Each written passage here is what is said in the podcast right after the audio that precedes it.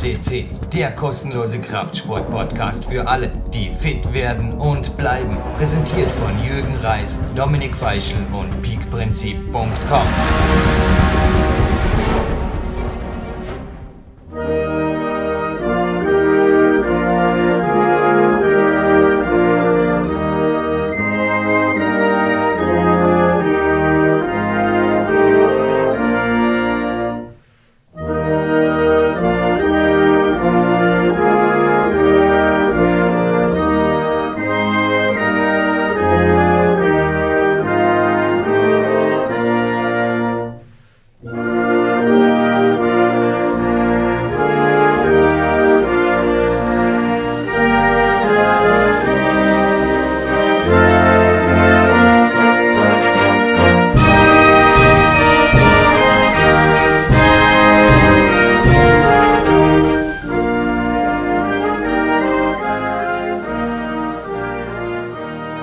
der deutschen Nationalhymne, selbstverständlich, die eines Weltmeisters würdig ist, begrüßt Sie, liebe Zuhörer, Jürgen Reis, live on tape für PowerQuest C und es ist eine multiple ganz besondere Sendung für mich. Es ist ein Mann, der meine eigene Kraftsportkarriere schon lange begleitet. Ihr werdet es in einem Interview hören, warum.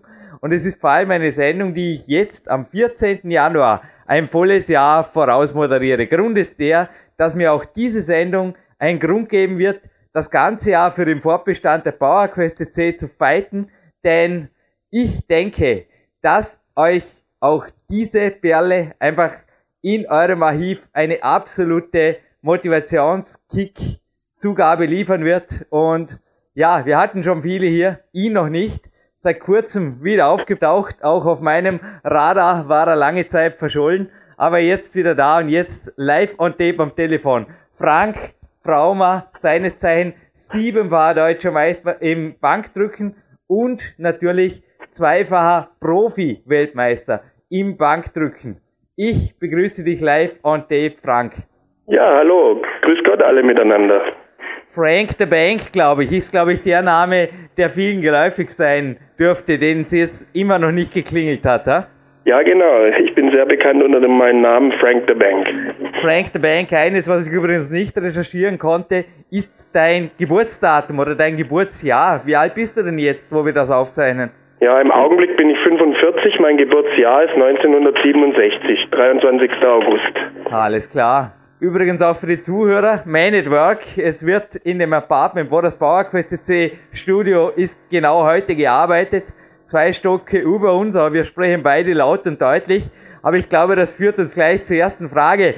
Auch du bist inzwischen Man at Work. Du bist zwar ein Athlet geblieben, wir kommen natürlich noch dazu, du bist derzeit im Natural Bodybuilding aktiv. Ich glaube, die Arbeit regiert dein Leben. Erzähl uns ein bisschen einfach der Tagesablauf des Frank the Bank Frauma jetzt im Januar 2013. Ich glaube, der ist recht bewegt, aber auch recht arbeitsintensiv. Ja, also so, also im Prinzip, äh, mein Freund hat einen großen Club gekauft, den FKK Oasis. So, das ist ein wahnsinns toller Club, ist auch im Internet zu recherchieren. Da bin ich so Mann für alles. Also ich wohne hier im Augenblick und bin rund um die Uhr hier.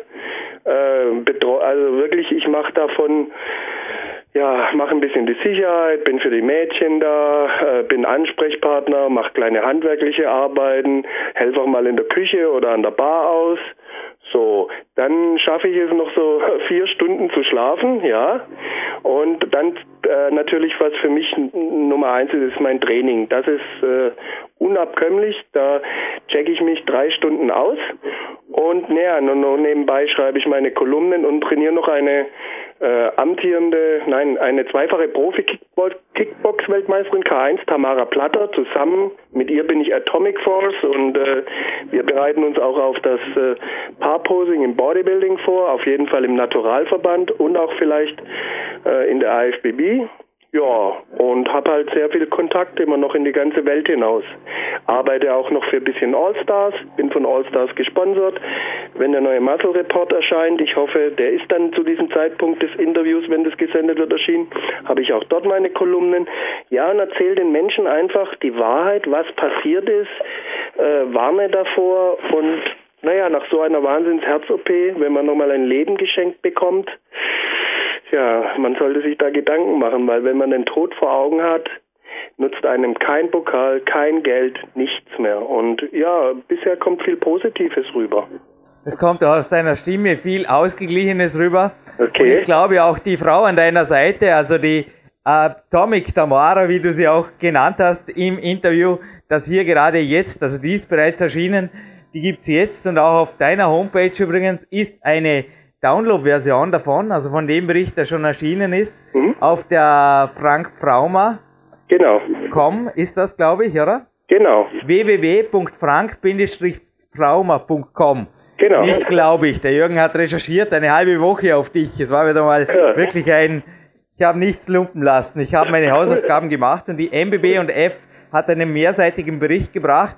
Und du hast ja wirklich geschrieben, dass ihr quasi als Recovery nach dem Training, also um 22 Uhr beginnt das ja. Training und hinterher habt ihr noch bis 8 Uhr früh Schnee geschaufelt. Ja, das klingt ja wirklich hardcore. Also ich habe vorher gerade meine Einkäufe hier in achten Stock hochgeschleppt. Das ist so mein Beintraining, hat ein Trainer mal gesagt zu mir, nebenbei, dass ich da oft mit einem 20 Kilo Rucksack, ich bin autolos glücklich, Frank, die Einkäufe raufschaffe. Das war jetzt vorher gerade mein Training, aber auch du sorgst, glaube ich, für einen bewegten Alltag auch abseits des Trainings. Da muss man sich um die nicht sorgen, ha? Ja, es gibt auf meiner Homepage eben diesen Button Atomic Force. Wenn man den anklickt, sieht man auch sie und mich und ja, ich habe schon viele große Champions in meinem Leben kennengelernt, wirklich. Aber sowas wie, also die Kleine ist einfach wie meine beste Schwester, also wie, wie mein kleines Schwesterchen und die wird nicht müde. Ich habe sowas noch nicht erlebt und wenn man auch ihre Kämpfe anschaut im Internet, die geht immer nur vorwärts und wir haben viel Spaß im Training. Ich habe ja mein eigenes System entwickelt aufgrund der Herzgeschichte, das PAM-System äh, und das ist eigentlich, äh, ja, sie, sie wird nicht müde und ist ein toller, toller Mensch und äh, unheimliches Kämpferherz. Und ja, wir haben viel Spaß. Ja. Erinnert mich ein bisschen hier auch an meine First Lady im Team, sage ich immer, die Eva Pinkelnick. Ja, ich glaube, solche Kämpferinnen, gerade wenn es jetzt von einer Frau kommt, der Trainingspartnerin, auch als Tipp für die Zuhörer, kann zum Teil viel wert sein. Gell? Da überlegt man sich selber auch, ob man jetzt wirklich schon die Segel streicht, wenn sie einfach durchbeißt. Und gerade Frauen können natürlich oft hinten raus, also wenn einfach die Trainingsstunden dann ins Land ziehen oder eben auch noch Aufgaben anstehen, wie jetzt Schneeschaufeln, das kann man gut vorstellen, da werden die nicht müde, da bringst du nicht kaputt. Ja, es ist so, mein, also mein Training mache ich alleine, weil durch mein System 10 Sekunden Zwischenpause habe ich keine Zwischenzeit. Aber Tamara trainiere ich dann danach oder wenn ich fertig bin, kümmere ich mich um sie und sie pusht mich dann aber auch während meinem Training hoch und mit der Schneeschaufel, ja, ich habe sowas noch nicht erlebt. Nach vier Stunden, ich meine, wir räumen von Hand, wir räumen mit sogenannten Schneehexen, die kennt ihr in Österreich, ja. die, die äh, Straßenbahnhaltestellen und die und da wird alles von Hand geschoben. Wir, wir schieben so an einen einen Abend, ja, so drei Kilometer weg und äh, sie wird nicht müde, also wirklich jetzt nach vier, fünf Stunden und ich muss dann immer lächeln und wir haben einfach äh, viel Spaß dabei.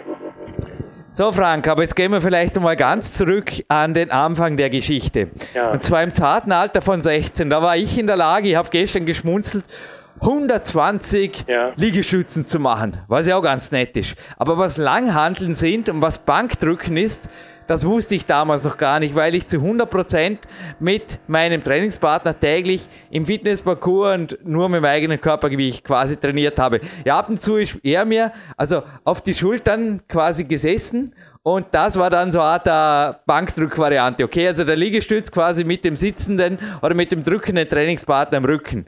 Das war die Variante. Aber du hast im Alter von 16 120 Kilo gedrückt. Also ich glaube, da war das Talent schon auch ein bisschen fast in die Wiege gelegt. Oder wie kann man das sagen? Ja, wie gesagt, ich habe das ja auch in dem Buch Die besten Drücke der Welt von Novagenix direkt reingeschrieben. Ich habe begonnen mit 14 Jahren zu trainieren in einem kleinen Kraftraum in Sindelfingen, konnte dreimal 40 auf der Bank drücken und schon nach zwei Jahren habe ich saubere 120 drücken können und 170 tief beugen. Äh, also ich habe dann, mein Trainingspartner hat begonnen mit mir und äh, er hat nach zwei Jahren ungefähr 90 auf der Bank gedrückt. Man hat dann schon gesehen, boah, unheimliche Kraftentwicklung. Also einfach äh, wahnsinniges Potenzial für Maximalkraft. Und ja, hat sich dann abgezeichnet, so was meine Stärken sind. Ja, es führt ja auch eins zum anderen und vielleicht bericht ruhig ein wenig von deiner goldenen Zeit, denn ich glaube, es war ja wirklich auch für ja. dich oder ruhig auch zuerst von den Bodybuilding-Stars, also ein Sammler, hat mir vor zwei, drei Jahren mal eine Sammlung alter Flex-Magazine hinterlassen. Ich habe natürlich auch den Sportreview-Artikel von dir damals gelesen, wusste nicht, dass der, aber das kann man vielleicht später aufrollen, im Gefängnis entstand. Ja. Aber bleiben wir ruhig einmal von den Bekanntschaften, die du auch gemacht hast. Also ich glaube, deine ja. eigene Bodybuilding-Zeit, die wäre schon ein Interview für sich wert. Das ist ja, ja, crazy. Ich meine, wer kann schon mit Leuten wie El Nester und so weiter trainieren? Erzähl uns ruhig ein wenig davon. Ja, das hat schon begonnen 1985. Ich bin dann in die Athletenschmiede München gekommen. Also die hatten in Stuttgart äh, auch ein Studio. Da habe ich dann schon so Leute, äh, also meinen Trainer kennengelernt, Erwin Knoller, auch Legende in Deutschland, äh, Bodybuilding-Weltmeister, Vize-Weltmeister. Und er hatte damals Samir Banu vorbereitet zum Mr. Olympia in München. Also habe ich dann auch noch kennengelernt. Ich wurde dann wirklich von den Besten vorbereitet. Später habe ich dann weitere mit weiteren Bodybuilding-Stars, also Nasser, also äh, Nasser El Sombadi hat mit mir in Meichingen trainiert zwei Jahre, äh, konnte auch wieder einiges von ihm lernen. Später habe ich mich dann mit Vince Taylor angefreundet. Thomas Scheu ist ein Freund von mir. Äh, ich denke einfach, die haben gesehen, boah, Frank ist ja eigentlich ein Bodybuilder, schaut ein bisschen aus, schaut aus wie ein Bodybuilder und ist wahnsinnig stark. Und ja, äh, im Herzen war ich immer Bodybuilder und habe eben gesagt, ich kann als Bodybuilder der stärkste Bankdrücker werden. Und das hat äh, ihnen auch gefallen. Und dann kam ja die 1994 ging ja die BSA-Zeit los. Das heißt BSA Sportmarketing, Brügger Sportagentur. Und das war einfach phänomenal. Also das war Hammer. FIBO-Auftritte. Ich meine, wer hat das schon jemals wieder geschafft, auf der FIBO, auf der Hauptbühne seine Show zu haben? Und als ich dann das Ganze, ich sag mal, zusammengebastelt hat, also ich bin ein absoluter Wrestling-Fan. Ich habe mir da sehr viel abgeschaut. Und ich möchte halt die Menschen immer unterhalten. Ja, und dann ist das, das ist ganz gut angekommen. Also nicht nur einfach auf die Bank hingehen und kurz mal hochdrücken. Nee, ich habe das ein bisschen verpackt mit meinen Haaren, meiner super komponierten Musik äh, schon in den 5, 1995. Es gibt ja eine Musik, die Frank the Bank. Also ich kann, das ist meine spezielle Musik. Und irgendwie ist es äh, immer gut angekommen. Gut, von 100 Leuten haben mir eben 10 gesagt, zum Beispiel, das ist ein Spinner. Aber den, der Rest hat es eigentlich ganz gut gefallen. So, ja, und im Laufe der Karriere lernt man dann über den Sport unheimliche Champions kennen. Und äh, ja, also ich habe doch so einige kennengelernt. Aber wie gesagt, Nasser El Sombadi bleibt mir lange in Erinnerung. Zwei Jahre Training in Meichingen und äh, Vince Taylor habe ich viel gemacht und ja, dann Michael Brügger, der leider verstorben ist, Kraftsportlegende. Ich habe auch Anthony Clark, der auch in dem Bankdrückbuch ist damals. Also ich habe sehr viele gute, gute Jungs kennengelernt. Ich kann mich sogar noch erinnern, 1996. Also ich habe zweimal die Arnold Schwarzenegger Classics im Bankdrücken meine Klasse gewonnen. Saß ich im Bus äh, bei der Fahrt vom Wettkampf zum abendlichen Bankett neben neben Jay Cutler und wir hatten uns auch unterhalten und wow. weil ich halt, weil ich halt so auffällig war und wenn dann einer, es gab zwei schönste Momente auch in meinem Leben. Also auf der FIBO nach meinem damaligen Weltrekord kam Tom, Tom Platz zu mir und sagte, hey Frank, ich bin ein Fan von dir, Wahnsinnsleistung. Da sage ich, Moment mal, ich bin ein Fan von dir. Und der andere schöne Moment war 97 auf der Arnolds Classic. Mir wurde ein Mann im Rollstuhl äh, also wurde er auf mich zugeschoben und dann kam ein Amerikaner und sagt, Frank, äh, dieser Mann möchte ich kennenlernen. Also deine ganze Kraft, deine Ausstrahlung, dein, deine Leistung und auch dein Outfit, Wahnsinn. Da sage ich, ja, ich, er kommt mir bekannt vor. Dann sagt er, weißt du, wer das ist? Und dann sage ich, nein, sagt er, der, der Hexer. Sag, oh, wow. Ed Corney, der Hexer. Ed Corney. Und äh, bei solchen Momenten geht mir dann selber immer eine Gänsehaut über den Rücken. Ja, und was auch super schön war, nach der Arnold's Classic hatte ich, äh, habe ich Freikarten gekriegt von Mr. Jim Lorimer, den Veranstalter, war auf dem abendlichen Bankett in der VIP-Lounge. Also dieses Bankett hat 3000 Leute. Ja, ich, eine ganz tolle Welt. Ich bin einfach sprachlos gewesen. Also ich habe das alles noch auf Videotapes. Leider war ich, wie gesagt, lange im Gefängnis und mir fehlen einfach ein paar Jahre. Wir wollen auch von den besten Videotapes von mir einen Zusammenschnitt machen, also von meinem 300er Versuch, vor allem auch von meinen Fernsehauftritten. Ich war so oft im Fernsehen von den besten Wettkämpfen und das das in, ins Internet stellen und das ist auch eine äh, Zukunftssache, ein Projekt, das ich angehen will. Ja, noch einmal, du hast einen Fan von dir am Telefon und sorry, kurze indirekte Frage, aber ja. ist es möglich, dass wir eventuell Frank the Bank Soundtrack copyrightfrei kriegen, dann würden wir den natürlich statt der deutschen Nationalhymne als Ende der Sendung stellen. Ja, ich, äh, kein Problem. Ich habe habe drei verschiedene Versionen davon. Super. Und kann es dir dann äh, das auf C, äh, CD, ich, ich schicke es dir dann per, ja, kein Problem. Ich schicke dir nämlich jene DVD, die an einem Pfingstmontag durch ein Backboard-Video, das jetzt auch, also Backboard Jürgen Reis, führt euch zu einem sehr zugriffsstarken inzwischen Video, das mein Trainingspartner Lukas Festner gemacht hat, bei ihm im Garten. Da gibt's so ein Hardcore, ja, Steckbrett und ich habe da viermal traversiert und war hinterher recht kaputt und habe gesagt, der Track gefällt mir so gut oder das Video, da machen wir, also mein Team hat auch gesagt, da muss mehr draus werden. Und das war die Initialzündung zu meinem ersten Film Peak Days, den ich dir natürlich auch gleich jetzt nach dem Interview dann zuschicke, wenn du mir deine Adresse gibst, Frank. Aber wir haben wirklich gedacht, Pfingsten, ich glaube, dieses Datum werde ich auch dieses Jahr wieder notieren, weil das scheint irgendwie ja, so richtig die Sonne aufzugehen. Im Peak County scheint sie zwar nicht oft, aber dort scheinen anscheinend die universalen Energien voll zusammenzuströmen.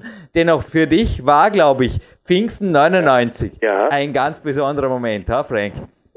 Ja, ich kann mich noch gut erinnern. Also ich, ich hatte die 700 Pounds Barriere im, im Angriff. Ja, 300 Kilo, 300 Kilo. Nein, nein, mehr, 317,5. Also. Sorry, du hast die 300 geknackt. Moment ja. mal. 1995 hast du sie bereits geknackt, ja. aber 99 genau. Sorry, es ist hier das Scan ein wenig. Jetzt kann ja. ich lesen, genau. Es ist das Scan auf der Homepage ja, genau. der Ehrenmitglieder, war da übrigens. Ja. Also wenn man Ehrenmitglied Frank Pfraumer googelt, ein Tipp für euch, dann kommt ihr direkt auf eine Homepage, die ich jetzt nicht in voller Länge zitiere, aber das ist die NWA, also die Nordpol Wilhelm Anton Nürnberg. Genau. .de. Und dort finden Sie ein paar Scans, die sind leider in sehr schlechter Qualität. Also die sind gescannt. Ja. Jetzt kann ich es lesen. Genau, das war später. Und das, ja, aber ruhig jetzt. Wir haben dich hier am Telefon, Frank. Haben wir gleich richtig gestellt, oder? Ja, also ich hatte, ich bin zweimal knapp an der FIBO gescheitert, hatte folgenden Hintergrund. FIBO heißt, auf dieser Stage hat es 50 Grad. Auch im Aufwärmbereich viel. Und ich hatte damals einen Jeans Bankdrückshirt und wenn Jeansstoff nass wird, verliert er einfach die Kraft, die Spannung. Das ist wie wenn ich in die, in die Waschmaschine, du, Jeansstoff dehnt sich. Und äh, immer auf der Fibo hat es nicht geklappt, weil das ich, weil ich wahnsinnig viel geschwitzt habe und das Shirt hat die ganze Feuchtigkeit aufgesaugt. Ja, und auf der Fibo hat mich dann ähm, ja, eigentlich ist es eine ganz lustige Geschichte. Also ich stehe auf der Toilette und dann kommt Jürgen Hoffmann, der NABA-Weltpräsident damals, äh, auf mich zu und sagt, hey Frank, war knapp und ich hätte dich gern nächste Woche auf der Deutschen. Und dann sage ich, ja, okay, cool, sage ich, das könnten wir packen. Schau, sorg dafür, dass ich irgendwie beim Aufwärmen nicht so, so einen warmen Raum habe. Dann wurde ich engagiert und äh, ja, und dann habe ich eben 321 an diesem Abend geschafft mit meinem goldenen Kostüm. Das war auch ein sehr, sehr schöner Moment.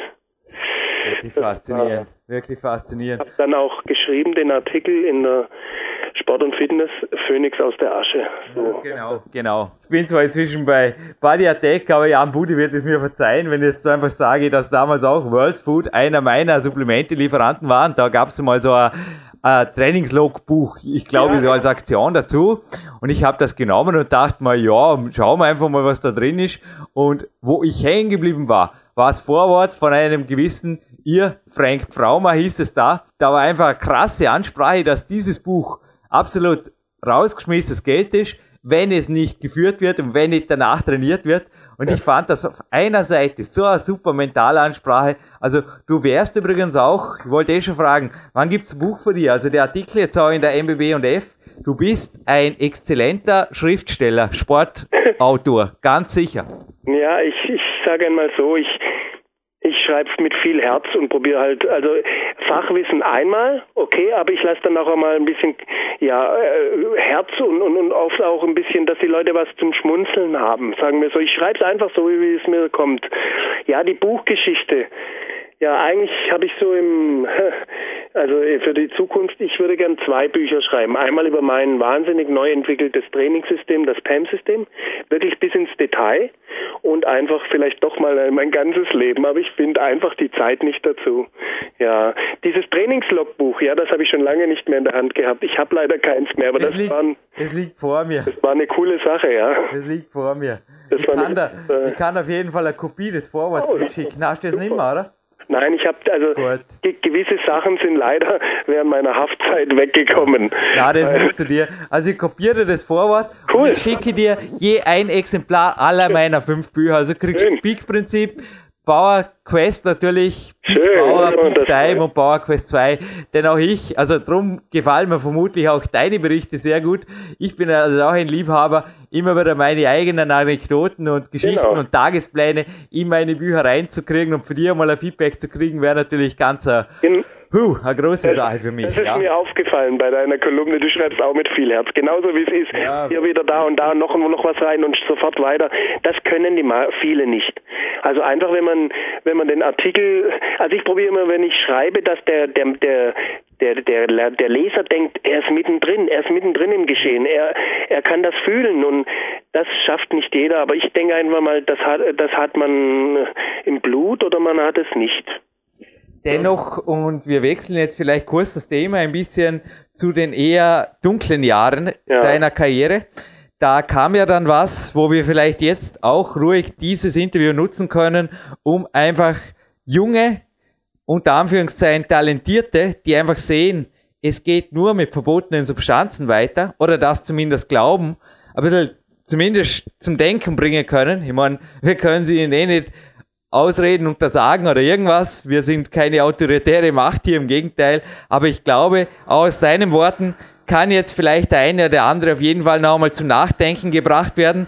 Denn auch bei dir gab es vermutlich der Tag, ich weiß nicht, stand da plötzlich ein Mittelchen am Tisch oder wie kamst du in den Teufelskreis rein aus Anabolika und Co. und wie kam es dann auch schließlich zu dieser großen, ich will jetzt wirklich sagen, Lebenskrise mit Langzeithaft. Also wir sprechen hinterher noch darüber und Ja, also es ist einfach so, ich, also ich kann bloß jedem den Rat geben. Äh, äh, also jeder denkt immer, er weiß alles. Und äh, da kommen Leute auf im Studio zu äh, und, und, und die, die, die dieses Training, na lass es mich anders sagen, lerne von einem Champion. Wenn ich mich Risiken aussetze, dann nur von dem größten Champion, denn nur die wissen's. Also äh, was das Thema Anabolika betrifft, jeder weiß es besser, jeder nimmt zu viel. Äh, ich kann mich, äh, ich kenne genug Leute, die das Doppelte oder Dreifache von mir genommen haben und nicht mal 200 Kilo auf der Bank gedrückt haben. Ähm, Thema Doping ist so, äh, ähm, es sollte sich jeder selbst überlegen. Es im Endeffekt bezahlt er vielleicht mit dem Leben. Wenn jetzt einer wirklich äh, wahnsinnig gute Anlagen hat und sagt, okay, ich gehe dieses Risiko ein, dann sollte er erst einmal äh, unheimliches Fachwissen äh, anreichern. Und dann, wenn er das nimmt, wirklich einem großen Champion vertrauen, weil jeder weiß es besser. Und äh, ja, also ich, das Problem heutzutage, der erzählt das und der erzählt das, dann sind viele Fälschungen auf dem Markt, ich halte mich da raus.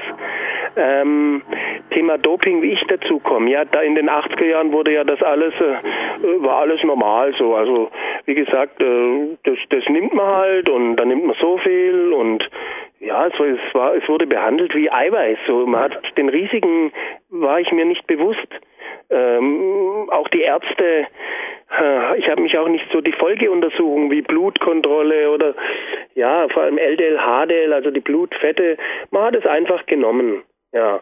Und gut, während der, dieser Steroidzeit habe ich dann schon gemerkt, ich habe viele Selbstversuche, hatte dort sehr viel Ahnung, äh, habe dann schon gemerkt, dass die Mengen, was also teilweise die Leute nehmen, viel zu hoch sind. So und was aber mein Problem war, ich hatte es zu lange genommen. Eben wie gesagt, ab 1992 war ich dann immer permanent. Also jeder hat von mir immer dann später 300 Kilo erwartet und äh, immer dieses dieses wahnsinnige Maximum und äh, dazu kamen dann noch die vor allem die anderen Medikamente, was doch sehr äh, in eine Krise führten. Also wirklich bedingt durch eine Colitis ulcerosa musste ich Morphium nehmen, genau gesagt Nubain, wurde dann Nubain süchtig und habe dann noch das Diazepam verschrieben gekriegt, weil ich, äh, naja, die Probleme mit meiner damaligen Lebensgefährtin nicht so richtig verarbeiten konnte und dann kam noch durch das, die schwere Bankdrücken das Amphetamin dazu.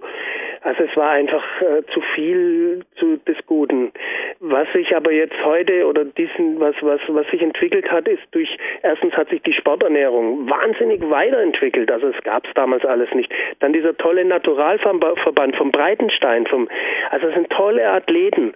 Und wenn ich mir heute so die, die Menschen anschaue, also ich werde jetzt mal die Wahrheit sagen, diese vollgestopften STH-Monster, habe ich kein Verständnis dafür. Auch die haben weder besondere Kraft, noch das ist einfach nur eine aufgeschwollene Muskulatur. Und wenn man mal einen Menschen sieht wie Jay Cutler oder, nein, Entschuldigung, dass ich jetzt einen Namen nenne, Mr. Olympia, der hat ja auch kein, keine Lebensqualität mehr. Der kann nicht mehr 20 Minuten joggen. Der kann sich überhaupt nicht mehr bewegen. Da habe ich doch lieber weniger Muskeln, bin gesund und schön definiert. Was dann wirklich jetzt im Augenblick auch in meinen, also ich habe zurzeit unheimlich viele Komplimente bekomme ich von allen Seiten. Und zwar einfach so, Frank, du hast zwar weniger Muskeln, aber du schaust viel definierter aus. Und das schaut jetzt alles toller aus. Äh, letztendlich ist die Disziplin in der Ernährung äh, sehr wichtig, was ich früher auch nicht immer hatte. Und was das Thema Anabolika antrifft, ich, ich bin es eigentlich leid. Ich, ich habe Fehler gemacht. Ich hatte alles Glück der Welt. Doch ich kenne genug Menschen im Studio, die nur um besser auszusehen, wirklich 500 Milligramm Testo in der Woche nehmen und das noch dazu und haben von der Muskulatur her haben die nicht einmal einen 40er Oberarm und, und drücken nicht mal 100 Kilo auf der Bank. Also das ist ohne Worte. Ohne Worte. Die Medien äh, geben eben gewissen Muskulatur vor und die Leute meinen, sie könnten alles mit einem Eiweißshake, Aminosäuren, äh, bisschen Steroide ausgleichen. Die Wahrheit ist, man muss hart, man muss hart trainieren.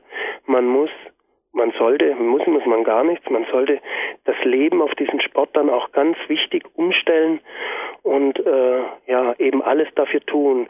Und auch was die Ernährung betrifft, nicht immer ist ein Eiweißshake und Aminosäuren und oft tut es auch ein guter Salat mit Pute, aber da ist eben noch so viel Fehlinformationen von Menschen, die reine Theoretiker sind, auf dem Markt und ja, Theorie und Praxis sind doch zwei Paar Stiefel.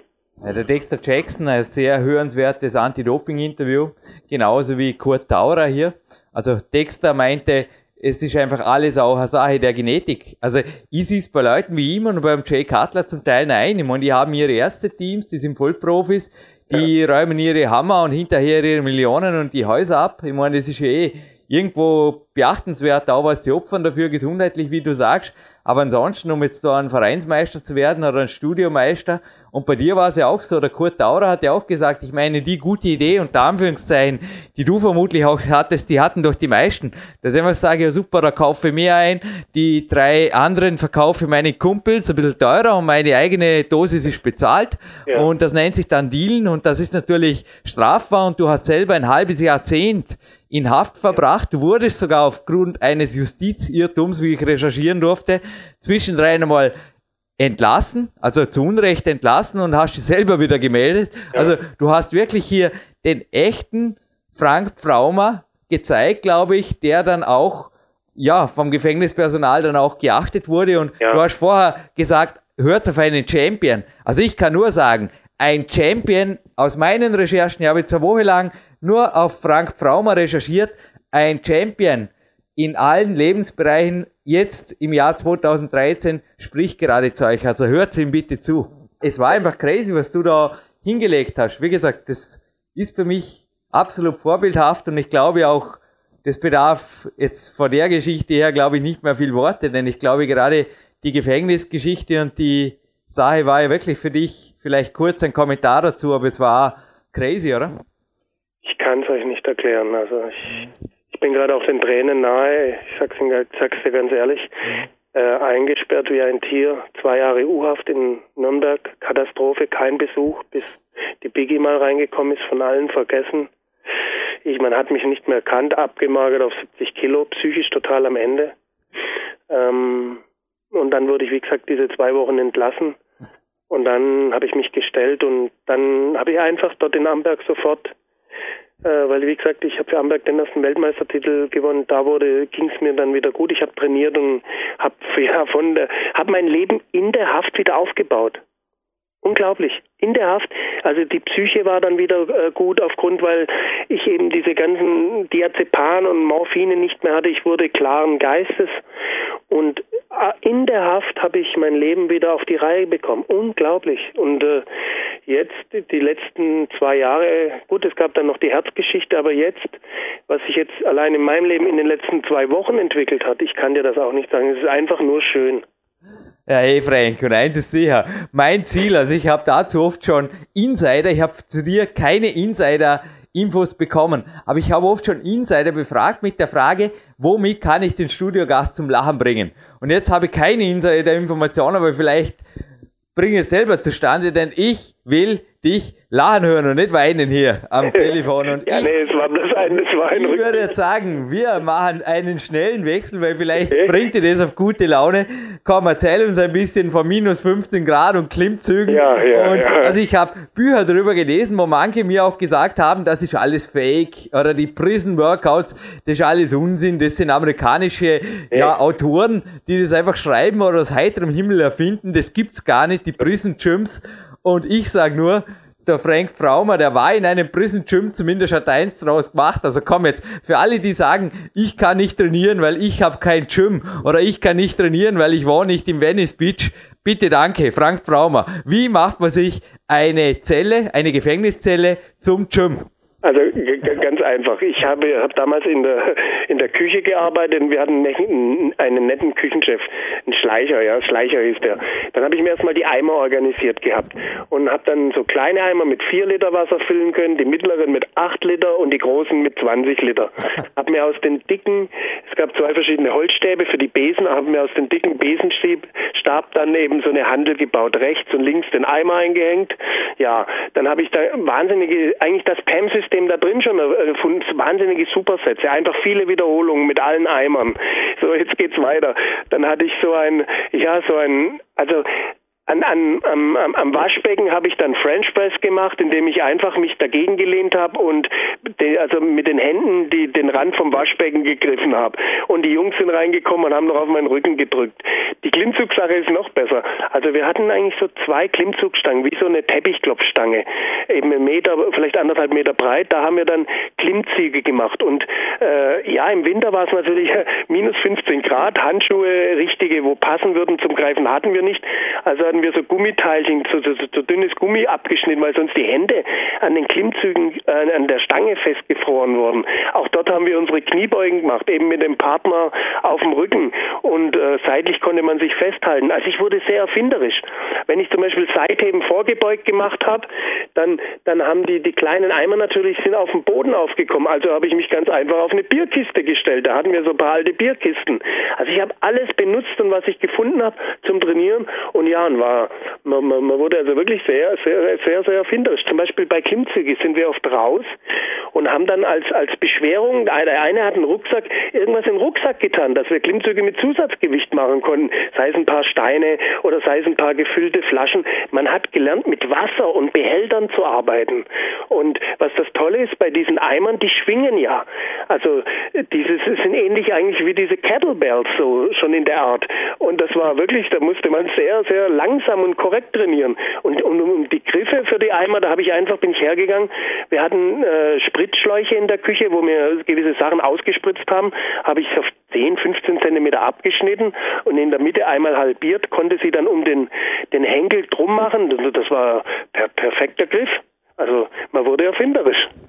Das erinnert mich alles ein bisschen an meine Jugendzeit. Ich habe vorher beim Anfang des Interviews kurz erzählt von meinen Trainingsjahren, den ersten drei Trainingsjahren, die du übrigens auf der Peak Days DVD nachverfilmt findest. Also wir haben da Schüler einbeordert, die da den Jürgen und den Robert gespielt haben, mein damaliger Trainingspartner. Wir haben auch eines Nachts mal diskutiert vor der Klimmzugstange, ob die Lunge gefrieren kann, also ob Atem in der Lunge gefrieren kann, weil es war wirklich sehr kalt und zu Hause habe ich hinterher oft noch mit einem Rucksack, den ich mit Steinbullen aus dem Fluss gefüllt habe, so eine, also ein Handtuch in den, was jetzt, das fällt mir alles wieder ein, jetzt wo du das sagst, ja, ein Handtuch durch die Schlaufe, durch die Tragschlaufe des Rucksacks gelegt und da habe ich so eine Art dann Curls gemacht. Also genau. es war so eine Curl-Variante und ich war auch damals, ich war ein sehr spät pubertierender, mich hätten es gar nicht in der Studie reinlassen, weil ich schaute mit 16 aus wie 12 oder 13. Aber ich glaube wirklich, wo ein Wille, wo ein Weg. Wer trainieren will, der kann trainieren. Mit genau. den einfachsten Mitteln und zwar hocheffektiv. Ganz so sehe ich das. Also der Wille dann wieder zum Training hat mich, ja, hat mich ins Leben zurückgeholt. Also wirklich erfinderisch. Und ich meine das zweimal, zuerst Gefängnis und dann eben die Herzaorta-Geschichte. Also wenn man wirklich unbedingt will, dann geht es schon. Und das ist Wahnsinn. Wie, mir fällt jetzt auch noch was ein. Ja, wir haben mit den Handtüchern auch gearbeitet. Also den, das hat das Handtuch in dem Eimer rum. Damit konnte man auch Bizeps Curl machen. Genau, so ja, genau. Hammer Curls. Und ja, und irgendwie findet man immer was. Und dann, ja, genau, meine Expander. Also ich habe dann auch noch zwei Expander gehabt. Konnte damit, äh, wie soll ich sagen, mit denen habe ich auch viel gearbeitet. Also ich habe zwei, äh, zwei verschiedene gehabt. Den einen habe ich dann mit einem Strang und dem anderen mit zwei und habe den dann hinter den, den Rücken, also praktisch Trizeps drücken im Stehen. Den, den, den linken Griff habe ich nach unten gehalten zur Hüfte und den anderen habe ich dann den rechten Arm trainiert. Also sämtliche Übungen mit dem Expander, was ging, habe ich natürlich auch nachgestellt. Und Supersätze. Also zum Beispiel, ich hatte drei große Eimer. Der eine hatte 20 Kilo, habe ich dann 20 Kilo Frontheben gemacht und sofort meine selbstgebastelte Handel äh, äh, für Frontbrücken. Einmal ich war so nervös, wo, wo sich Biggie zum Besuch angemeldet hat. Ich habe damals gearbeitet um 6 Uhr in der Küche. Das ist kein Witz. Und es war Sommer. Ich habe die Zelle aufgemacht. Die Zelle wurde um 6 Uhr aufgeschlossen und habe erst mal zwei Stunden trainiert bevor sie gekommen ist. Der Beamte schaut rein, ah, Frank ist wieder im Training, ja, gleich ausrücken zum Arbeiten. Also für die, die waren sehr, sehr nett, die wussten einfach, ich, ich möchte trainieren und ja, haben mich oft auch unterstützt und da gibt es lustige Geschichten, ja. Ja, und eine Geschichte, die ich nicht lustig, sondern hochinteressant fand, aber ich wusste nicht, dass du sie vom Gefängnis ausgeschrieben hast, ja. fand ich damals in der Sportrevue. Ja. Und da war auch ein sehr komplexer Trainingsplan. Ja. Wie, das war noch nicht das BAM-Training, aber wie würdest du sagen, ist dein Training über die Jahre evolutioniert? Denn ich habe hier gelesen, dass du natürlich in deiner Kraftzeit, in deiner Bankdrückzeit sehr niedervolumig trainiert hast. Also korrigiere mich, es waren oft nur sechs Wiederholungen und Maximalgewicht und hast dann auch geschrieben, es ja, gerade jetzt auch dann auch mit der Anabolika-Zeit, du hast dich selber gar nicht mehr gespürt, bist aber dann übergegangen im Gefängnis, glaube ich. Also zumindest hast du so darüber geschrieben, zu einem sehr komplexen Training. Also ich habe hier auch Übungen gefunden, wie zum Beispiel klimmt sie mit breiten Griff zur Brust, wo sich viele auch denken, was hat das mit Bankdrücken zu tun, aber ich glaube, du wirst es gleich ergänzend sagen, es ist eine sehr, sehr wichtige Antagonisten oder auch sogar integrierte Übung in die ganze Geschichte. Da sind natürlich auch Dips drin mit einem mittelvolumigen System und jetzt ist das PAM aktuell, also die Evolution des Trainings auf Frank the Bank. Können wir das kurz mal so als Frage stellen und eine Antwort von dir bitten? Ja, eigentlich war ich ja Bodybuilder. Also das heißt, ich habe immer umfangreich trainiert, wie jeder Bodybuilder auch. So, äh, also mit vier, fünf Übungen, alle Übungen, was man so als Standard-Bodybuilder macht. Hatte ja eine mittelmäßige Bodybuilding-Karriere hinter mir und hatte mich dann erst zum Bankdrücken äh, äh, entschieden und habe dann eben mit der mit der Zeit nur noch Übungen gemacht, was spezifisch meine Leistung auf der Bank gesteigert hatten. So, aber ich hatte auch zehn Jahre schon oder zwölf Jahre Bodybuilding-Training hinter mir. Okay, es gab also die Phase des Bodybuildings am Anfang, dann gab es diese Kraftphase, wo du eben sagst mit niederen Volumen und im Wiederholungsbereich sogar, sagen wir mal, zwischen zwei und drei Wiederholungen bloß, um eben die Maximal Drück äh, Versuche durchzubekommen, da man beim bei dem engen Bankdrückshirt ja auch das Gewicht runterziehen muss. Tatsächlich habe ich natürlich also Rückenkomplex. Ich habe also den ganzen Körper trainiert, aber eben nur mit wenig Übungen, aber es mit wahnsinnig viel Gewicht. So und als dann im Gefängnis eben, äh, ich sage es jetzt mal ganz einfach, ich neu begonnen habe, es gab keine Steroide, es gab keine Bankdrückwettbewerbe mehr, habe ich eben wieder wie ein Bodybuilder trainiert. So, ich wollte einfach wieder den Körper ein bisschen aufbauen. So, und äh, habe dann, wie gesagt, umfangreich, sehr umfangreich trainiert und bedingt durch das wenige Gewicht, wo ich zeitweise, also am Anfang hatte ich noch kein Studio, später hatte ich dann auch im Gefängnis das WGV-Studio geleitet, habe ich eben mit diesem ganzen Equipment trainiert. Naja, und später bei der Herzgeschichte wurde mir gesagt, nie wieder Krafttraining. Wenn das, äh, äh, das Herz sich nicht verkleinert und der Druck mit den hohen Gewichten, die das Implantat reißt, bin ich in drei Minuten tot. Also habe ich dann mich dann zusammengesetzt und habe gesagt, okay, wie kann ich zum Beispiel mit fünf Kilo handeln, sieben Kilo handeln, Muskeln aufbauen? Ja, und daraus habe ich dann das PAM-System entwickelt. Und äh, ja, also ich verwende wirklich Babygewicht. Ich verwende für Seitheben vier Kilo handeln und ich verwende für, für das, die fliegenden sieben Kilo bloß jetzt einmal ganz ohne Fakt, nimm mal vier Kilo handeln und mach 50 Wiederholungen Seitheben. Ich wollte gerade sagen, du machst einen Bereich, Pause. wo ich 15 herbringe, machst du 50 ja. im Ankenübungen, das habe ich alles, schon gesehen. Alles lächelt, aber ja. die sind nach dem zweiten, dritten Satz tot. Und Eben. da beginne beginn ich erstmal, weil ich ziehe das 40 Sätze durch. Nee, also ich bin nach wie vor der schwächste Bankdrücker Österreichs, sage ich immer. Okay. Ja, Bankdrücken war einfach noch nie meins. Dafür war ich in den Klimmzügen und ja, im Klettern einfach immer schon ein Heldchen in der Volksschule.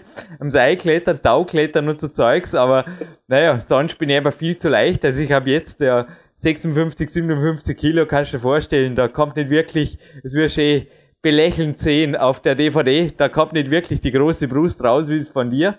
Ja, aber, aber Frank, das PAM-System ist ja wirklich höchstvolumig. Darf man das so ja. auf den Punkt bringen? Also ich ja. hoffe, eh, dass es jetzt natürlich 2013 ein Buch gibt und alle, die die mittelmäßige Bodybuilding-Karriere des Frank Pfraumer weiterverfolgen wollen. Also er ist jetzt übrigens gerade wieder in den Top 10 gelandet bei der MBB und F im 2013. Ja. Er war bereits unter den Top 3 national in Deutschland. Ja, ich habe recherchiert. Ja. Und was jetzt 2013 passiert, das weiß ich jetzt noch nicht. Aber ich glaube, da ist noch viel dahinter. Aber zurück zum PEM. Also ich glaube, das wirkt wirklich, ja, Gewichte kann man belächeln, aber die Wiederholungszahlen nicht. Das muss man zuerst mal gemacht haben. Ja, das ist, äh, also die, wo mich beim Training beobachten, sagen einfach, die haben sowas noch nicht gesehen. Ich bin total durchgeknallt. Es ist halt wirklich so. Äh, die Gewichte, also wirklich, wenn ich, wenn 50 Wiederholungen, ich mache wirklich bloß 10 Sekunden Pause und bin wieder dran und bin wieder dran und mache Dreifachsätze und mache Supersätze. Und jeder, der das probiert, steigt sofort nach 5, 6 Sätzen aus und sagt, du hast einen Knall. Aber ich habe natürlich mich da reingearbeitet und es hat eigentlich nur zwei Faktoren. Die Gewichte sind klein und ich habe überhaupt keinen Druck auf meinem Implantat, weil das wirklich alles, ich kann das super rausatmen, natürlich auch mit meiner Erfahrung und ich bekomme einen solchen Blutfluss rein. Also der Muskel pumpt sich auf und ähm, es ist ein tolles Gefühl. Also ich merke bei diesem System eine ganz andere Endorphinausschüttung vom, vom, äh, vom Gehirn. Und ich habe auch das, äh, die Herzfrequenz gemessen. Teilweise bin ich in meinem Krafttraining äh, auf einer Herzfrequenz von 120, 130. Und es ist einfach toll, vor allem die Boxer können trainieren ähnlich, bloß ich habe die Wiederholungszahlen noch nach, es ist ganz einfach, wenn ich die Wiederholungszahlen noch mehr nach oben schraube, kann ich kleinere Gewichte verwenden. Also für mich ist es unheimlich toll, Tamara trainiert nach dem System. Äh, es ist eine Alternative. Ja. Jeder, ich, so wie ich es geschrieben habe, jeder kann es mal probieren. Jeder, wo es probiert, kommt dann zu mir und sagt, hey Frank, super. Aber ich sage auch immer Vorsicht. Du musst dein Muskel, um wach zu wachsen, zu hypertrophieren, musst du auch im schweren Bereich trainieren. Das sind einfach die weiter Grundprinzipien. Für mich gibt es bloß noch diese Möglichkeit. Aber für dich benutze es einfach. Also einfach mal da probieren und aufbauen. Aber es ist natürlich eine Ego-Sache. Also plötzlich hat man eben auf der Bank nicht mehr zum Beispiel 100 Kilo, sondern bloß nur 60 oder 50. Äh, einfach mal ausprobieren. Und ja, funktioniert ganz gut und macht mir viel Spaß. Also ich bin gespannt auf dein Buch zum BAM-System. Ich kann mir vorstellen, dass der Manga Einsteiger bereits mit meinem eigenen Körper überfordert ist. Also wenn ich Ihnen jetzt das System, ich habe ein bisschen drüber recherchiert, Details sind natürlich noch bei dir, aber Liegestützen, Klimmzügen, oder auch Kniebeugen, tiefe Kniebeuge mit dem eigenen Körpergewicht. Ha? Also da dürfte der Besenstiel im Nacken reichen für jemand, der normal, einfach so ein normaler Fitnessstudio-Besucher. Ganz genau. Ja. Aber es geht ja darum, nicht die Wichte zu heben, sondern seinen Körper zu trainieren und äh, und die Reaktion im Körper ist einfach nur toll. Also gerade du, also gerade mal, man kann man kann mit diesem System im Prinzip überall auch mal kurz zwischentrainieren. So wie du gerade gesagt hast, Kniebeugen im Freien, Liegestütz, diese Wiederholungszahlen, vor allem mit der Zwischenkurz, mit der Zwisch, äh, kurzen Zwischenpause, äh, ja, oder im Urlaub, wenn wenig Gewichte da sind. Ich finde das einfach toll. Es ist nicht mehr diese Gewichtsbolzerei und überall braucht man die Maschine und ich, also ich finde es ganz gut. Du, alles, was ich heute am Ruhetag brauche, ist erstens dieses Interview mit dir. Okay. Zweitens, ein großer Spaziergang folgt anschließend auf einen Hügel. Wollte eh auch fragen, tust du regenerativ auch was? Weil am Nachmittag gehe ich jetzt zum Beispiel noch, habe momentan den Luxus der Sauna des Olympiazentrums, die ich genießen darf. Aber in Coaches hier sind ab und zu und es ist einfach eine tolle Geschichte hier am Ruhetag. Was kannst du da machen? Also arbeiten klingt ja auch nicht so regenerativ, nicht wirklich. Nein. Ganz einfach. Also wie gesagt, ich bin ja gerade im Club FKK Oasis, wo ich auch arbeite. Und wir haben daher eine schöne Sauna, ah, wir, haben, wir haben eine schöne Jacuzzi, wir haben ein Dampfbad. Dann sitzt du jetzt in dem Fall gerade im Hot ja, Pool und durch irgendwie ja. das Geräusch ausblenden. Ach so ist das. Super. Also das ist, wenn, wenn man googelt, das ist einfach 2000 Quadratmeter. Cool. Mit, auch mit Damen auf Wunsch so. Und äh, wir haben also alles, was, was das Herz so begehrt. Und ich fühle mich gerade eben einfach unheimlich ziemlich wohl hier. Ja, das kann man vorstellen. Wie gesagt, du gibst vermutlich das Interview jetzt gerade aus dem Hot World Pool oder wirst gerade massiert, aber das geht uns nichts an. Wir sind ein Audio-Podcast und ich habe keine Videoverbindung zu Frank the Bank. Genauso wenig weiß ich, weil darüber hast du wenig geschrieben. Wir hatten es vorher von der Evolution deines Trainings. Wie du die Ernährung, ich glaube auch da hat sich vieles geändert, ja. können wir vorstellen. Ja. Wie war das in den Bodybuilding-Jahren, wie dann in den Bankdruckrekordjahren, wie dann natürlich auch im Gefängnis, vielleicht kurz, auch ganz einfach, nehme ich an, da alles Mögliche perfekt zu kriegen. Und wie ist es jetzt? Also welche Einstellung hast du zu einer gesunden Sporternährung? Denn was ich vorher kurz rausgeholt habe, also ich glaube bei Aminosäuren oder Proteinpulvern findet diese genauso wenig wie meine die Basis, oder? Nein, ich hatte also in den ersten Jahren als Bodybuilder hatte ich die Ernährung außerhalb immer schleifen lassen. Ich habe sehr sehr, sehr, eigentlich sehr fett gegessen und falsch gegessen. Aber habe dann eben spezifische Bodybuilding-Diäten gemacht, um äh, das Körperfett abzubauen, ja. Und äh, dann eben auf Standardprotokoll, zum Beispiel 300 Gramm Kohlenhydrate, 200 Gramm Eiweiß, 30 Gramm Fett. So, äh, das hat dann zur Folge gehabt, dass ich immer ab und zunehmen musste. Tja, und dann kam die Kraftsport-Sache, äh, wo ich äh, diese zehn Jahre super Bankdrücken gemacht habe. Da habe ich dann auch wieder ein bisschen schleifen lassen. Gut, ich habe äh, teilweise gesund gegessen, teilweise aber nicht. Dann kam die Gefängniszeit. Dort hat man einfach organisiert, äh, also da hatte ich Glück, die ersten zwei Jahre habe ich in der Küche gearbeitet. Man hat dann probiert, ich habe dann, äh, es gab dort nur wenig Proteinpulver zu kaufen. Aber wie gesagt, in der Küche zu arbeiten hat man schon Vorteile. Ich habe dann immer viel Quark gekauft und haben dort in der, in der Küche gelagert. Oder der Beamtenkoch, wofür die Beamten gekommen ist, hat mich immer gut versorgt mit leckerem Fleisch. Also die Haftanstalt Amberg hat eine super Küche. Die haben eigene Produkte, eigene Schlachterei. Da ging es mir gut.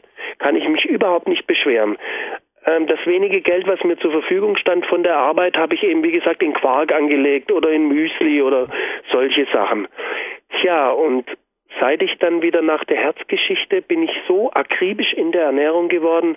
Also ich habe immer noch dieselbe Shape wie bei der deutschen Bodybuilding Meisterschaft. Ich esse extrem fettarm und ich esse extrem, ja sagen wir, naturbelassen. Das heißt, ich esse äh, sehr viel Gemüse. Gemüse ist für mich toll. Niedrig, niedriger glykämischer Index, das heißt die Kohlenhydrate, die wenigen gehen langsam ins Blut. Ich esse sehr viel Salate und sehr viel Obst. Ich esse sehr viel gute Milchprodukte. Also um mal grundsätzlich zu sagen, ein Quark ist immer was Tolles, weil er hat auch diese Milchsäurebakterien drin und die tun meinem Darm gut. Ja, und dann eben noch die spezifischen Supplements von meinem Sponsor Allstars, aber nur zeitbedingt. Das heißt also Aminosäuren nach dem Training, der Trainingsbooster.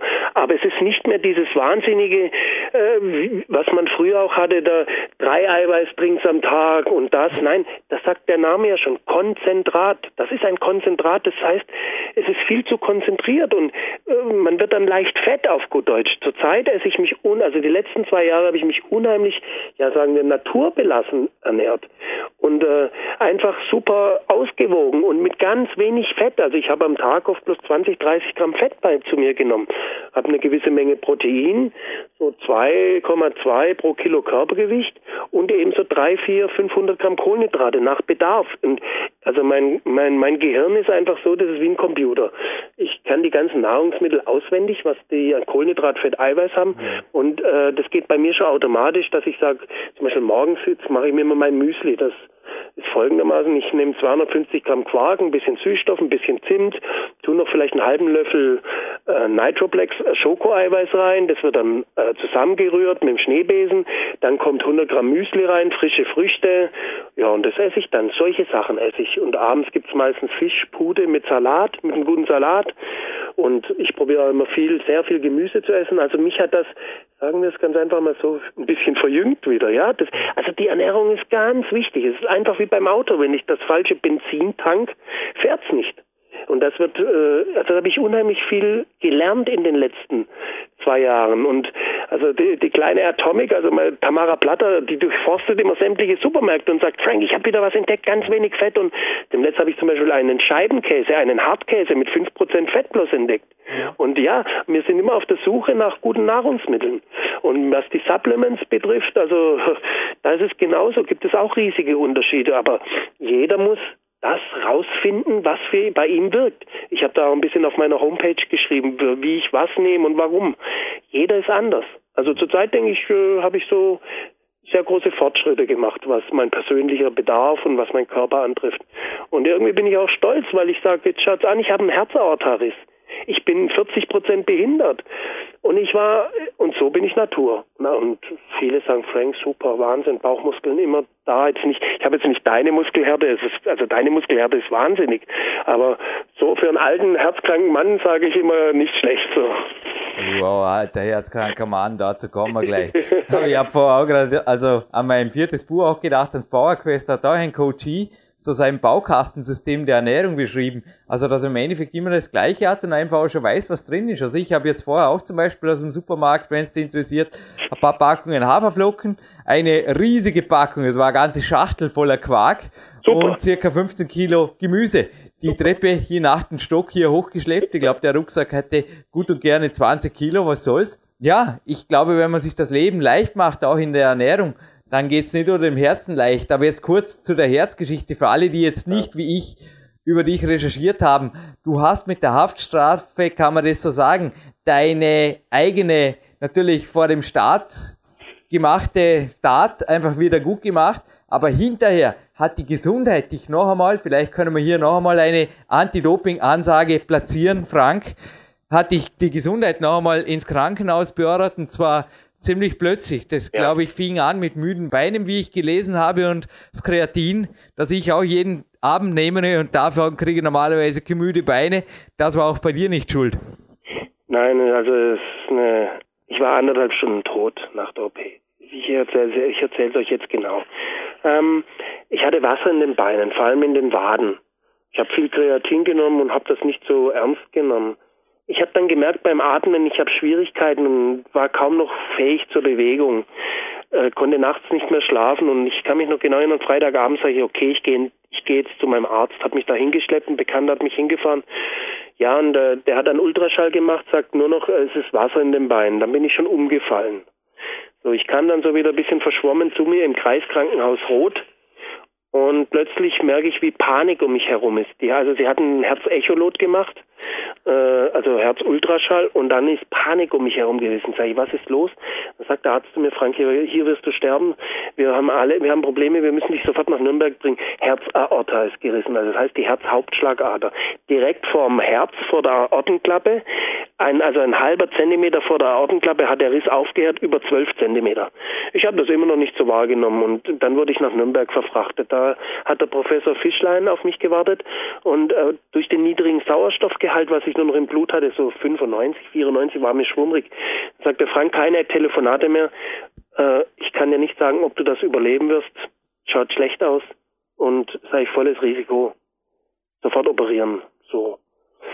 Dann bin ich nach der OP auf, also die ersten drei Tage hatte, ähm, wusste ich nicht, wo ich war. Es war also, ich, also mir lag, mir kam es vor, als läge ich in einem Art Solarium, alles hell beleuchtet und wahnsinnige Halluzinationen hatte ich und ich wusste nicht mehr, wo ich war. Ich war mir sicher, ich war in einem, also ich hatte einen Traum während der OP, sagen wir so. Der Professor steht vor mir und sagt, Frank, ich kann dich nicht mehr am Leben erhalten, ich habe dich jetzt verlegt, ich, du wirst irgendwo sterben. So, nach drei Tagen kam dann der Professor, ein sehr netter Mann und sagt, Frank, wie oft siehst du dich, siehst du mich? Das sage ich dreimal. Sagt er, alles normal, Frank. Das ist von den wahnsinnigen Morphingaben, die ich dir geben müsste. Also folgendes ist passiert. Wir haben dich operiert und allein diese OP zu überstehen, übersteht von 2001 einen halben Zentimeter vor der Ortenklappe ist der Riss zum Stillstand gekommen. Da konnten wir das Implantat annähen. So, doch äh, während der OP wird dann später die, die Körpertemperatur wieder hochgefahren um das Herz, das Herz, das an der Herz-Lungen-Maschine ist, wieder zum Schlagen zu bekommen. Also Defibrillator ist nicht möglich. Das Herz muss alleine einsetzen.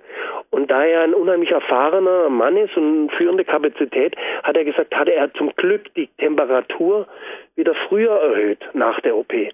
Aber das, ich war also anderthalbstündiger Herzstillstand, sagt er, er war völlig hilflos, hat dann das Kunstherz in der Hand gehabt, hat gesagt, er hat noch nie einen Menschen mit einem so großen Herzen und jemand gehabt, der so viele Medikamente überlebt hat. Er hat gesagt, okay, letztes Risiko, eine letzte Adrenalingabe, sonst entweder Kunstherz oder Tod und dann hat mein Herz wieder zu schlagen begonnen, ja. Dann war ich noch 21 Tage auf der Intensivstation und was einfach passiert ist, das Herz hat ist durch die Steroide wahnsinnig in die Größe gewachsen. Also normales Herz hat vielleicht so zwischen 300 und 500 Gramm, meins hat über ein Kilo. So und äh, der Druck, der, der, der, der hohe Blutdruck permanent über die Jahre, was ich wusste, ich wusste das. Ich hatte auf Blutdruck von 150 zu 190 oder 140 zu 180, hat die Aorta einfach dünn gescheuert. Stell dir vor, du schließt eine zu große Pumpe an einen zu kleinen Schlauch an. Irgendwann reißt der Schlauch.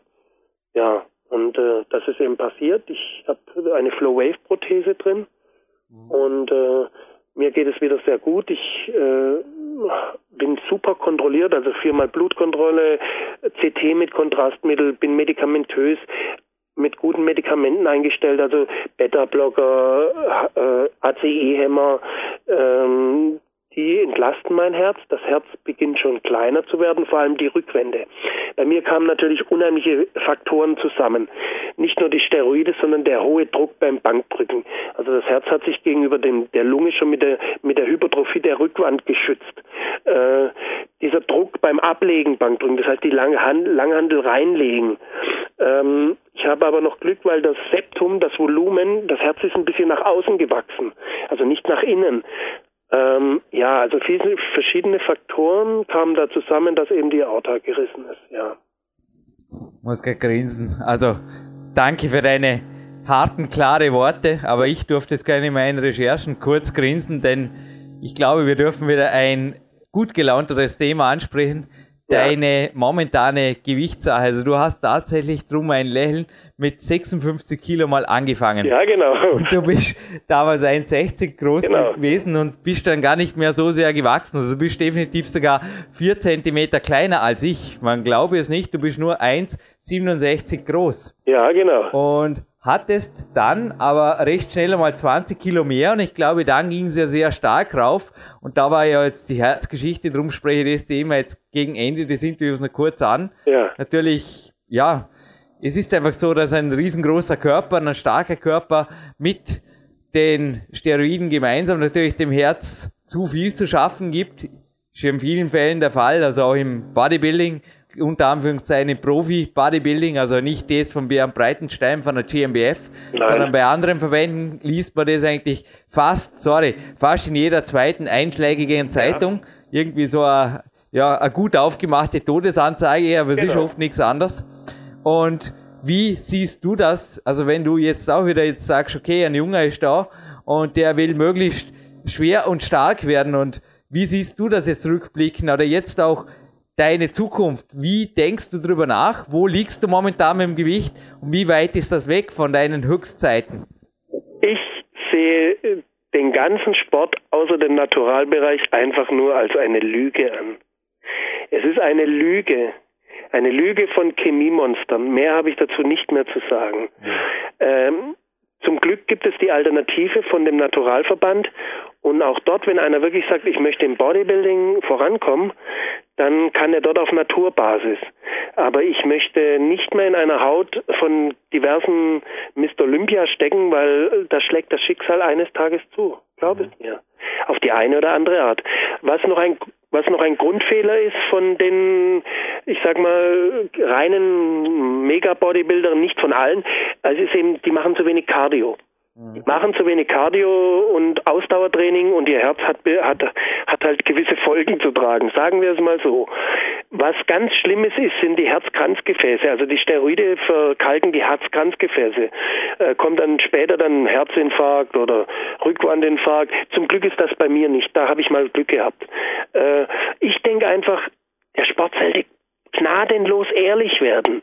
Diese Medikamente sollten mit aller Macht bekämpft werden, auch durch Kontrollen, aber da fehlt noch in gewissen Verbänden das Geld. Ich meine, letztendlich ist es wie bei einer Frau. Und zwar vergleiche ich das so. Eine Frau, die hübsch aussehen will, lässt gewisse Schönheitsoperationen über sich ergehen. Sie lässt sich vielleicht den Busen richten, die Lippen spritzen. So ist es auch im Bodybuilding. Alle nehmen Steroide. Dann trifft es den einen oder anderen und das Geschrei ist groß. Die eine stirbt weg wegen einer Brust-OP. Ist ja dem letzten Mal vorgekommen in Deutschland so. Mhm. Und man sollte mehr Aufklärungsarbeit und letztendlich ich habe da sehr gute Erfahrung. Es gibt noch äh, gewisse Lücken im, also der Schwarzhandel ist noch da und hier und da. Und das ist einfach, weil die Medien uns das einbläuen. Du brauchst einen 50er Oberarm, das ist toll. Nein. Also es ist wirklich so. Ich habe ja beide Seiten gehabt, also wahnsinnig als massiv und jetzt eben als nicht so massiv.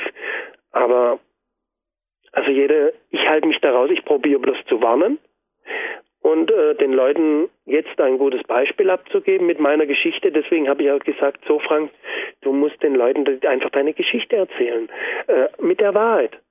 Und äh, viele sagen, hey Frank, super, ich will auch nicht, ich will keine Steroide nehmen. Also du bist mir da ein Vorbild, wie man es nicht machen sollte auch. Und dann sage ich, ja, ich habe natürlich im Augenblick zu meiner persönlichen Konstitution also für, wenn einem einer vor zwei Jahren sagt, du wirst nie wieder eine Handel anlangen. Und wenn ich mich jetzt ansehe, bin ich super, zu, also ich bin glücklich und bin eigentlich recht zufrieden mit meinem Body, wiege 78 Kilo. Äh, ja, bin glücklich einfach. Ich weiß, dass ich keinen 50er Oberarm mehr haben werde, aber ich kann in den Spiegel schauen und sagen, boah, toll, äh, schau relativ gut aus, bin in Freiheit, habe einen tollen Job und es kommen viele Komplimente und ich bin mit meiner Verfassung total glücklich. Und was aber auch noch ist, ich werde nicht mehr, nie mehr Einzel-Bodybuilding-Meisterschaften mitmachen. Ich habe das auch auf meiner Homepage geschrieben, weil diese 20 Minuten auf der Bühne äh, ist sehr gefährlich für mein Implantat, den Druck beim Posen. Aber ich mache doch mit Klein Tamara ein bisschen Paarposing, das geht schneller. Da habe ich nicht diese wahnsinnigen äh, Bühnenzeiten so, weil es meistens wenig Paare sind und ja, das reicht mir doch. Frank, ich ja. habe gerade jetzt kein Lächeln, sondern einen Riesenstrahlen in meinem Gesicht. Es ist wunderschön, dass es dich noch gibt, weil ich glaube, es war wirklich sehr knapp. Ich bin sicherlich ja. überzeugt, wie viele Zuhörer auch, du hättest auch, wenn das Doping-Thema wie in meinem Sport generell weg gewesen wäre, also in meinem Sport ja, es gab ein, zwei Fälle, aber eher mit Partydrogen, sage ich jetzt mal. Aber okay. normalerweise wird einfach ganz klar geprüft. Das kann auch wie in jeder olympischen oder olympisch werdenden Sportart wie im Sportklettern, hoffentlich 2013 nicht so weit, ständiger Trainingskontrolle sein. Und ich glaube, du hättest auch, aber kannst mir jetzt gerne widersprechen oder recht geben, ohne die Substanzen wären die anderen auch gezwungen gewesen, ohne diese anzutreten, Du wärst mehrfacher Weltmeister geworden, das behauptet jetzt einfach Punkt. Ja, ich äh, bin mir ganz sicher da. Also ich habe ja gesehen, wie schnell ich 200 drücken konnte und was ich zu dem Zeit, also als 16-Jähriger 120 sauber zu drücken. Ich habe ja auch in der Haftzeit dann sofort wieder, nach zwei Jahren Training, ohne, war ich dann im Prinzip vier Jahre clean, sofort wieder 180 mit 90 Kilo Körpergewicht drücken. Da müssen sich andere erst einmal, ich meine jetzt ohne Ausrüstung, alles reinpfeifen. Das, das, Das ist, äh, das ist mir schon klar, natürlich. Wenn ich so mit den anderen Jungs geredet habe, was die genommen haben, die haben dann, also bei einer WM und auch bei einer Arnolds Classic, die haben dann oft das drei- oder vierfache sogar genommen. Also das war wirklich so. Aber darum geht's ja auch nicht. Ich äh, habe bin meinen Weg gegangen und Frank the Bank gibt's auch nur einmal und irgendwie hat es irgendwie kaum oder hat kein Bankdrücker mehr hingebracht, so die ganzen Fernsehauftritte und man muss das alles ein bisschen mit, mit Humor nehmen. So, es ist einfach eine wie wie Hulk Hogan ist Frank the Bank einfach eine eine, eine Figur genau. Und im Augenblick bin ich glücklich und wie gesagt, ich habe da eine tolle Zukunft bekommen und ja, ich freue mich über jeden Zuspruch oder Anruf oder Frank und rede halt mit den Menschen. Ich bin einfach nur seit langem, langem wieder super glücklich. Wenn ich die aktuellen Fotos von dir sehe, es wäre mir eine Ehre, dich irgendwann in meinem Leben mal persönlich kennenlernen zu dürfen. Es war ein super Interview okay. und alle, die jetzt diesem Champion also einfach den Glauben schenken, ich sag's euch, er ist ein Real Deal und hört das Interview zwei oder dreimal an, überlegt euch dann, wie eure Handlungen auch strategischer Natur mit eurer Gesundheit und mit dem Kraftsport ausschauen. Weil ich kann jetzt als Jürgen Reis nur sagen, ich unterschreibe jede seiner Aussagen doppelt und unterstreiche es nur dreimal. Und ja, alle, die sich weiter über deine natürlich Zukunft jetzt auch bei der GmbF informieren wollen, ich denke www.frank-trauma.com, der Blog, schon blogartige Homepage, informiert alle Fans von dir und du hast die Genetik, und du hast vor allem dauerhaft den Spirit zu einem echten Champion. Und zwar absolut, ich sage, am natürlichsten Weg, den es geben kann. Und das sind einfach klare Worte. Wir sind hier uncut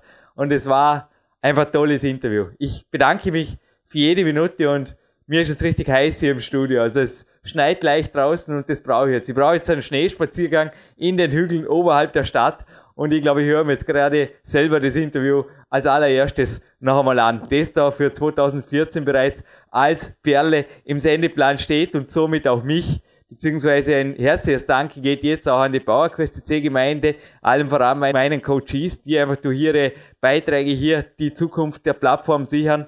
Und ja, ist einfach toll, dass wir das schon on Tape haben. Frank, ein herzliches Dankeschön und natürlich geht die Geschenkspost Express an dich in den nächsten Tagen raus. Dankeschön. Ich bedanke mich auch, dass du mich interviewt hast und hast auch tolle äh, Recherche schon gemacht. Und ja, mache ich gern sowas. Warum nicht? Mache ich gern. Freut mich. Danke zurück. Be strong, stay strong, Frank. Ich glaube, das sind deine Worte und ja. Dankeschön. Okay.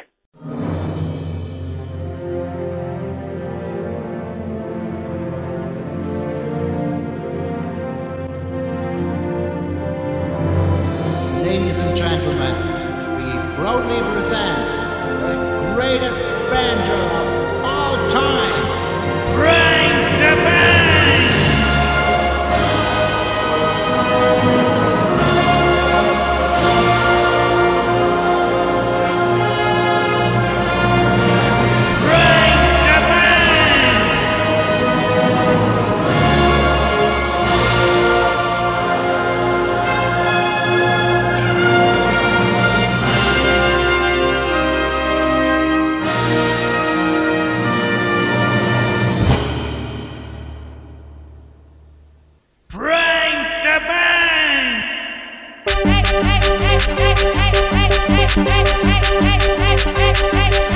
Hey.